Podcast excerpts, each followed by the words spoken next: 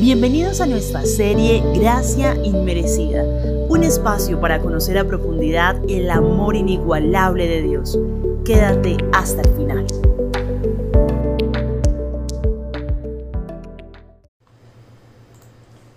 Hola, ¿qué tal? Seguimos meditando en esta serie de la gracia.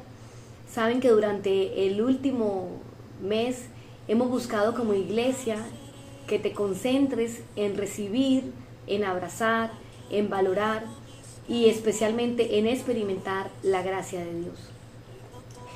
Mi nombre es Ana Cecilia y quiero invitarte a que me acompañes hasta el final porque quiero darte cuatro cosas que dice la palabra para cultivar una vida llena de gracia. Podemos caer en el error de creer que la gracia, por ser gratis, por ser inmerecida, por ser algo que nos otorga el Señor de manera voluntaria, es barata. Pero la verdad es que la gracia tuvo un costo muy alto y sabemos que es la muerte de Jesús en la cruz. Pero algo que me ha llamado la atención en este estudio de la gracia es que hay un consejo especial de Pablo a Timoteo, que está en segunda de Timoteo 2.1 y le dice, pero tú hijo mío, esfuérzate en la gracia que es en Cristo Jesús. Y parece una contradicción porque si estamos diciendo que la gracia es algo que llega a nosotros de parte de Dios, que la gracia tiene que ver con el obrar de Dios que suple nuestras debilidades, ¿cómo es posible que yo tenga que esforzarme en dicha gracia? Porque cuando hablamos de esforzarnos está relacionado con fuerza y fuerza tiene que ver con aquel obrar de nosotros, nuestro propio eh, disciplina, nuestro propio compromiso, la contribución frente a aquello que tenemos en nuestras manos. Sin embargo, cuando estamos hablando de esforzarnos en la gracia, estamos casi que diciendo que el mover de Dios en nosotros tiene que llevarnos a depender de Él, tiene que llevarnos a que nosotros tengamos acciones o frutos para que esa gracia sea manifiesta. Y, al, y, alrededor de esto, quiero hablarte de primera de Pedro 5, donde él dice, vístanse con humildad en su trato los unos con los otros. Porque Dios se opone a los orgullosos, pero da gracia a los humildes. Está diciéndonos que nuestra manera de comportarnos debe estar asociada a la humildad, y es ese concepto de nosotros dependiendo siempre de Dios. Y que los que no lo hacen de esta manera, ¿el qué va a pasar? Él se opone a ellos. Pero aquellos que reflejan humildad para depender de Dios y para tratar a los demás con consideración, amor y conforme a lo que la palabra nos dice, vamos a recibir una gracia. Finalmente nos dice así que humíllense ante el gran poder de Dios y en su debido tiempo él los levantará con honor. Me sorprende es que el versículo 8 del pasaje que le estoy leyendo dice, pongan todas sus preocupaciones y ansiedades en las manos de Dios, porque Él cuida de ustedes. ¿Será acaso que muchas veces nuestras actitudes poco humanas, poco solidarias, poco amorosas, estarán asociadas a nuestras preocupaciones? Cuando tú y yo sabemos que Él cuida de nosotros, nuestra manera de comportarnos tiene que cambiar. Ahora, ¿qué pasaría si le preguntáramos a alguien acerca de ti? Si tú eres líder, jefe, padre o madre de familia, si le preguntáramos a alguien más acerca de cómo eres tú, ¿qué nos dirían? Estoy segura de que mencionarían una cantidad de cualidades preciosas y poderosas que te han llevado a tener una vida de éxito y una vida donde realmente tengas cosas buenas para exaltar. Pero en la palabra hay especialmente un hombre llamado Esteban, que cuando preguntaron por él, les dijeron que era un hombre lleno de gracia. En Hechos 6.8 vemos que dice, Esteban, lleno de gracia y de poder, hacía grandes prodigios y señales entre el pueblo. Sé que para ti para mí es difícil entender esto, sobre todo porque a veces podemos tener una tendencia a confundir gracia con empatía o a confundir gracia con carisma.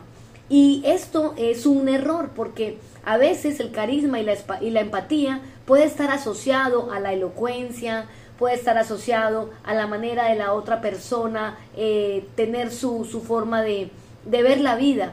Pero cuando estamos hablando de gracia que viene de Dios, es una gracia que se manifiesta en un poder diferente.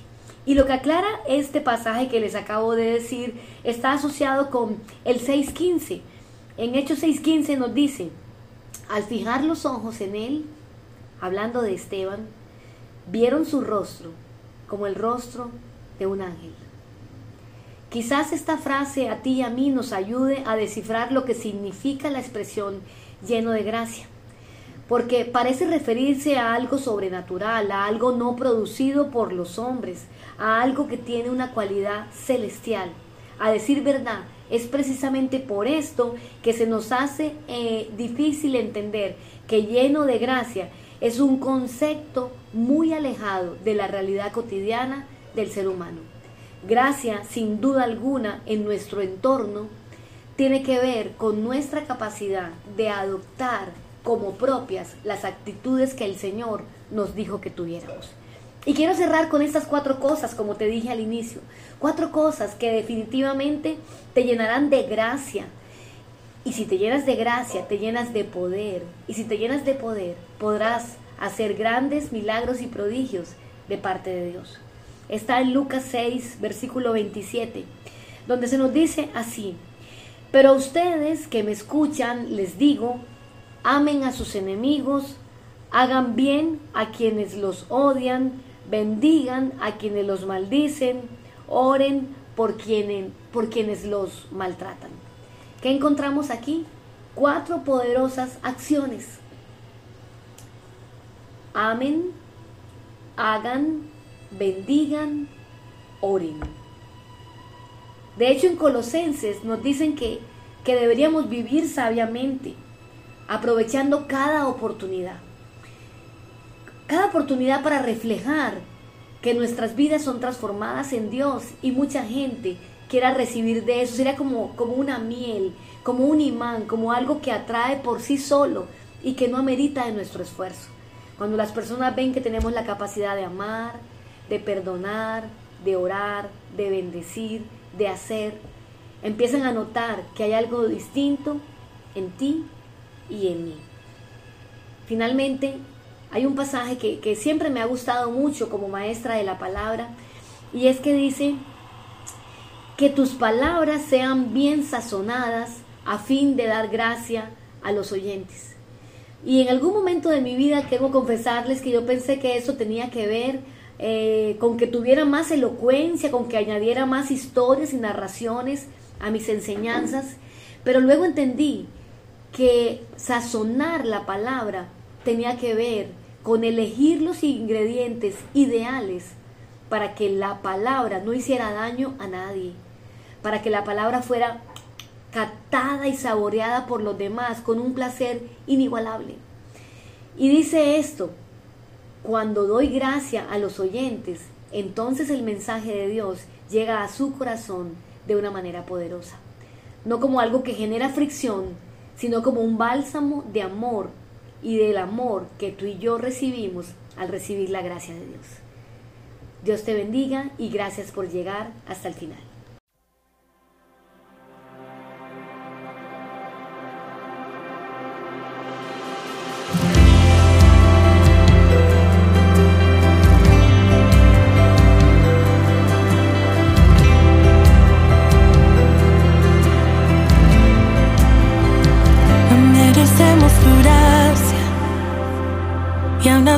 Tenemos.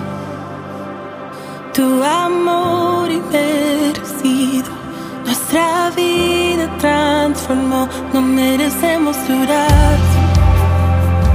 y aún así la tenemos.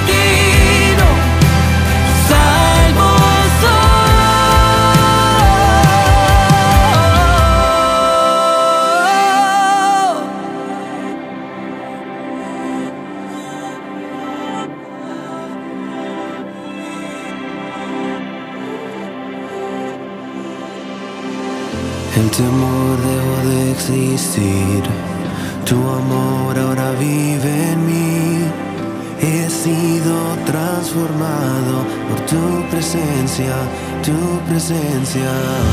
El temor dejó de existir, tu amor ahora vive en mí. He sido transformado por tu presencia, tu presencia. El temor dejó de existir, no más temor. Tu amor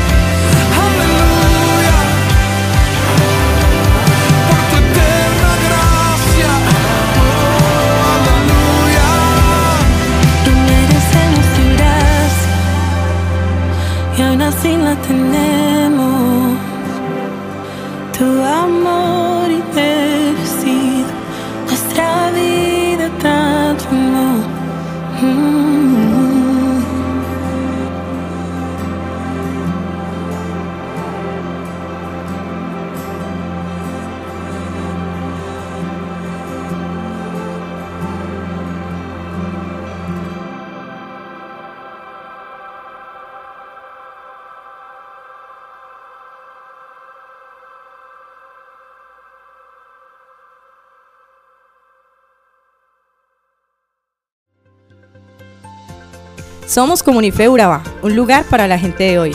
Síguenos en redes sociales como Comunife Urabá y en la web www.comunifeurabá.com.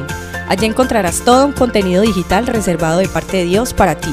Nuestras reuniones miércoles 7 y 30 pm, toda una experiencia de oración y domingos 9 y 30 am destacamos la importancia de Dios en nuestra vida al compartir en familia. Te esperamos.